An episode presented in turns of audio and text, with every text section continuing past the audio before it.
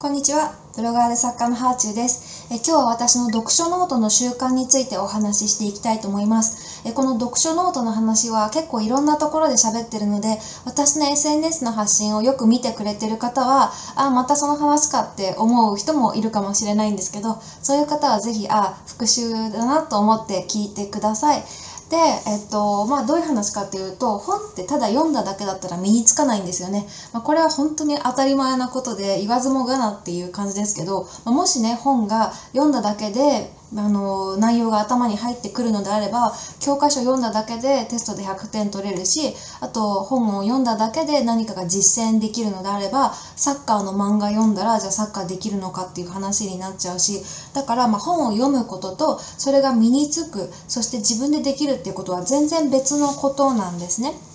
で、まあ、あの実践っていうのは日々あの自分で意識していかないとできないと思うんですけどまず実践の前の本をしっかり頭に入れる内容を理解するっていうとこで私がやっていることが読書ノートをつけることです。で、まあ、これはね、本の内容を頭に入れるためにやってるんですけど、あの、一つ目は、やっぱノートに書くこと。あの、テスト勉強の時とかも、ノート作り力入れてた人いると思うんですけど、やっぱ書くとしっかり頭に入っていくので、私はまず書くっていうことを大事にしてます。じゃあその次に何をするかっていうと復習ですね。復習が一番大事ってよくあの受験勉強の時に言われた人も多いと思うんですけどもうあのどんな勉強も復習を一番しっかりした方がいいということで私は読書の時もあの復習を結構意識してやってます。そのあの書くことと復習することが同時にできるのがこの読書ノートなんですね。でどういうふうに使ってるかというとそれ独特だなって言われるんですけどあのまあこうノートを開いて見開きの右側のページしか使いません。で右側っていう理由は、まあ、右利きだからっていうのもあるんですけど、まあ、右の方が見やすい右開いた時に見やすいっていう理由もあります。じゃあ左側の全く使ってない真っ白なページはどうするのかというとそれはもう復習の時に書き込む用で使ってます。つまりあの本を読んで直後は右側のページしか埋まってなくてあの右のページだけ文字を書いた半分だけのノートがあの読書ノートとして完成するわけですね。でで左側の空白のページはあの復習の時にしばらく経って本の内容を思い出したいなとか使いたいなっていう時にこうねノートをもむろに取り出して自分のこう書いた右側のページのメモを見ながらああここだったこうだったとかあの感じながら思い出してそして、えー、自分の気づきだったりこれから実践したいことなんかを左側に書き足すようにしてますだからまあ右側のページはあのもう読んだ後はに完成してるけど左側のページは復習の時にじわじわ完成させていくっていう感じですね。こんな感じでこう時間差で右側のページと左側のページを分けて使うのが私の、まあ、独自の読書法です、まあ、独自かどうかは分からないというか、まあ、こういうことやってる人他にもいるかもしれないけど、まあ、私の周りでやってる人がいないのと結構このノートの取材とか受けるとそれ面白いですねって言ってもらえるのであ面白いんだったら喋ろうかなと思っていろんなところで喋ってます。であの基本的にはそのあんまり私は色分けとかしないでというのも本を読む時っていろんなシチュエーションがあるのであカラーペンなかったとかそんな風にこう色の法則がちゃんとこうあの揃わない時ってじゃあノート取れないなってなっちゃうのであの持続性があるようになるべくこう必要なものを少なくしたいので、えー、ノートは基本黒で、えー、書いてきますね右側のページは。ただまあ復習する時とかは結構家で復習することが多いのであのカラーペンとかで上からなぞったりこう印つけたりとかしてますね。だからまあどんどんどんどんこう汚い感じになっていって人に見せられたりとかこう雑誌で公開できるような感じではないんですけど、まあ、ただねノートって綺麗に使ったり人に見せるのが目的ではなくってやっぱ自分の勉強に役立てるためのものなのであのノートがごちゃごちゃなほど自分の中身が濃くなってるんだというふうに思うようにしてます。でこれってあの面白いのがやっぱ復習をしないと左側のページが真っ白になっていくので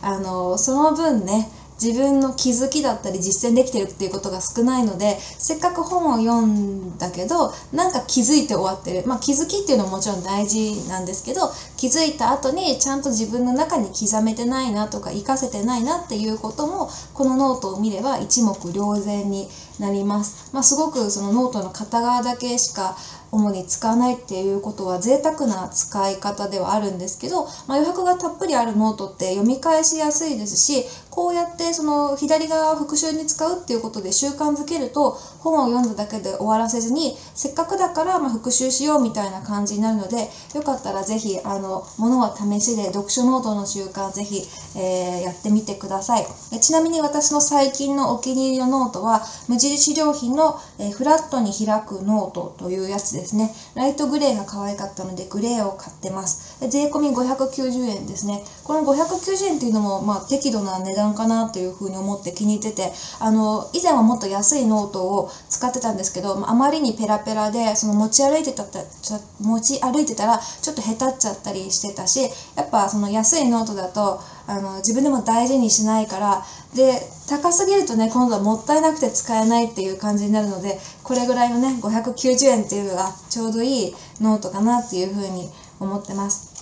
で、えっと、ノートを読み返す頻度っていうのは特にあのルールにして決めてるわけじゃないんですけど何かもやっとしててヒントやアイデアが欲しいなって思った時とかまあなんかうんちょっと気づきが欲しいけど本を読むほどの時間がないなっていう時にこの読書ノートをパラパラパラってめくってなんかその時に自分が探している言葉と出会うために、え開いたりしてます。はい、なんかこうヒントを探すような感じで見てますね。というわけで、えー、私は読書専用の読書ノートをつけていてそれのおかげですごく、まあ、本を読む時間が、えー、自分に活かせるようになった勉強という感じになりました。やっぱ本を1冊読むのでもねただなんとなくぼんやり読むよりもあの SNS につぶやいたりとかノートにちゃんとこう気づいたこととかを書き留めておくだけでも全然こう頭の中への入り方が違うと思います。そしてそうやってちゃんと頭の中にえー、入れた上で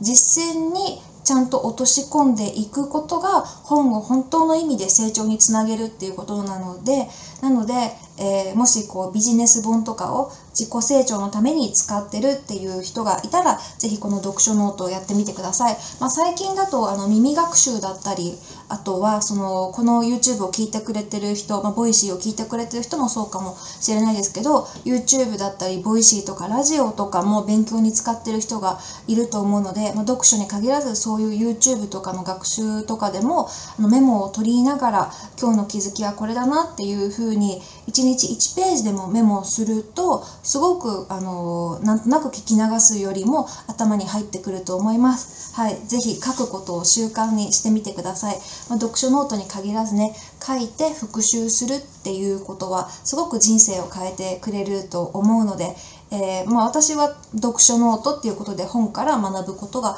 多いですけど皆さんのライフスタイルに合わせた専用のノートを作って活用してみてください。今日はここまでです。ではではまた。